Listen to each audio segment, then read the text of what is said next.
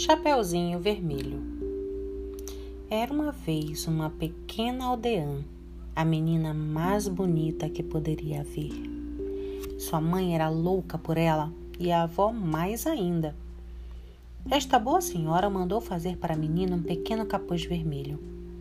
Ele lhe assentava tão bem que por toda parte aonde ia a chamavam Chapeuzinho Vermelho. Um dia sua mãe, que alçara uns bolinhos, lhe disse Vá visitar sua avó para ver como ela está passando, pois me disseram que está doente. Leve para ela um bolinho e este potinho de manteiga. Chapeuzinho Vermelho partiu imediatamente para a casa da avó que morava em outra aldeia. Ao passar por um bosque, encontrou com o padre lobo que teve muita vontade de comê-la, mas não se atreveu por causa dos lenhadores que estavam na floresta. Ele lhe perguntou para onde ia, e a pobre menina, que não sabia que era perigoso parar e dar ouvidos a um lobo, respondeu: Vou visitar minha avó e levar para ela um bolinho com um potinho de manteiga que a minha mãe está mandando. Sua avó mora muito longe? perguntou o lobo. Ah, mora sim, respondeu o Chapeuzinho. Mora depois daquele moinho lá longe, bem longe, na primeira casa da aldeia. Ótimo, disse o lobo. Vou visitá-la também.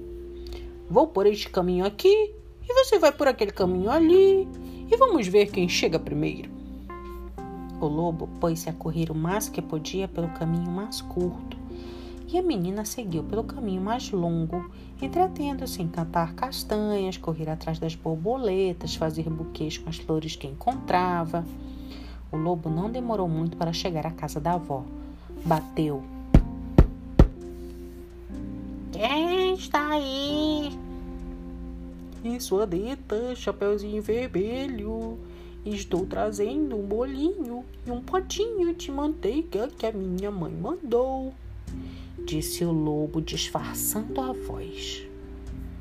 A boa avó, que estava de cama por andar adoentada, gritou: Puxa, lingueta, o ferrolho se abrirá.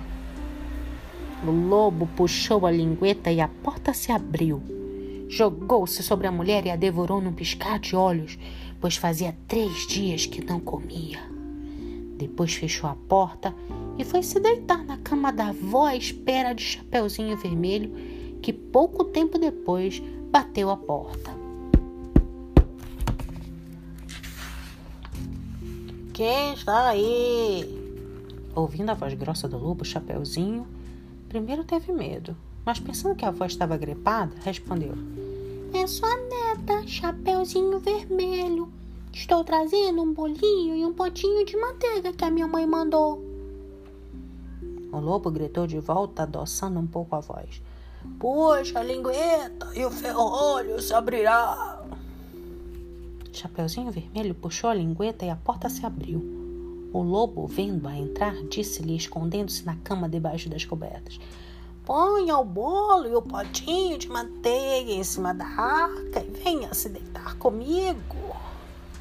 Chapeuzinho Vermelho tirou a roupa e foi se enfiar na cama onde ficou muito espantada ao ver a figura da avó na camisola.